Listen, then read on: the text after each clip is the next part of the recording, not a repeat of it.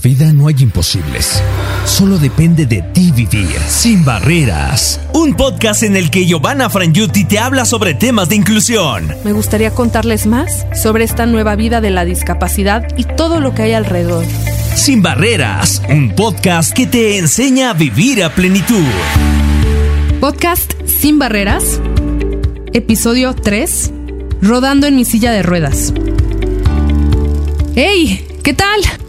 Bienvenida, bienvenido a este espacio, este encuentro de Sin Barreras, donde te voy a contar cómo es la historia de cómo adquirir la discapacidad y todo lo que pasó en el camino, más otros tips informativos sobre la inclusión. Recordarás que la vez pasada te estaba contando cómo fue mi aceptación cómo fue que empecé a tener un poco más de movilidad justamente cuando recibí la silla de ruedas en el hospital después de haber pasado un periodo que yo le llamo el más difícil cuando estaba sin poderme mover en el hospital.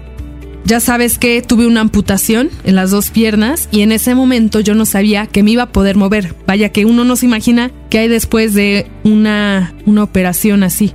Entonces me entregan la silla de ruedas mi papá y me subo a ella y dije, wow, qué equivocada estaba porque todos los estereotipos que tenía sobre las sillas de ruedas, de que eran para personas mayores, o que no me imaginaba personas jóvenes con una vida activa, qué equivocada estaba.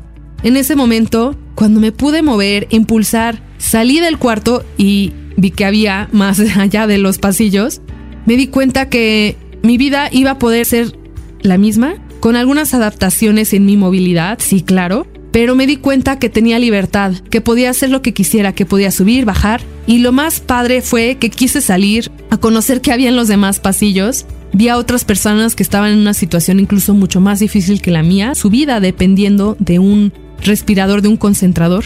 Y me di cuenta que, no hombre, lo mío no es nada y que con una adecuada silla de ruedas o prótesis, llámese muletas, apoyo médico, estaba del otro lado, porque también mi familia me estaba respaldando.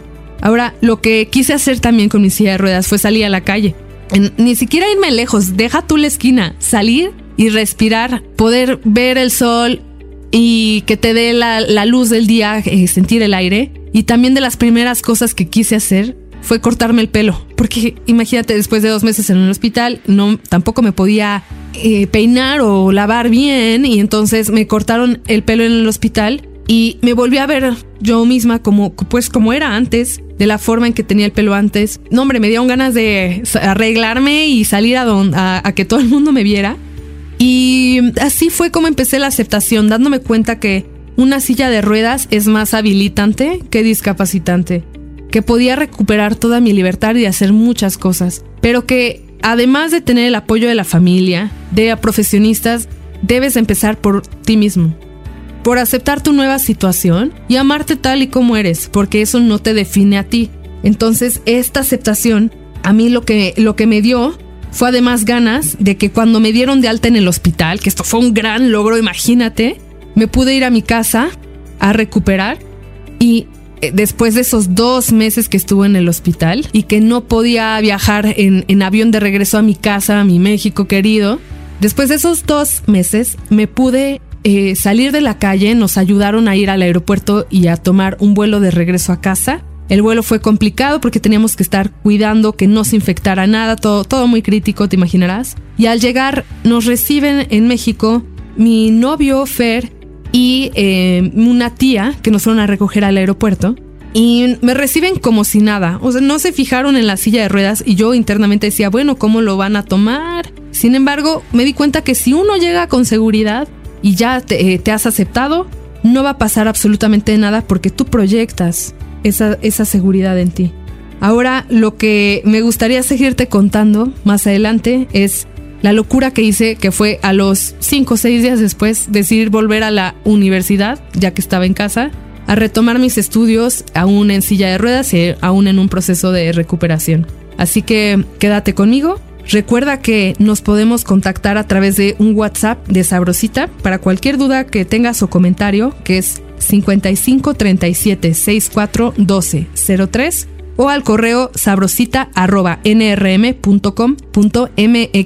También recuerda mis redes sociales arroba sin barreras con Giovanna Frangiuti para estar en contacto y te espero, te sigo contando más.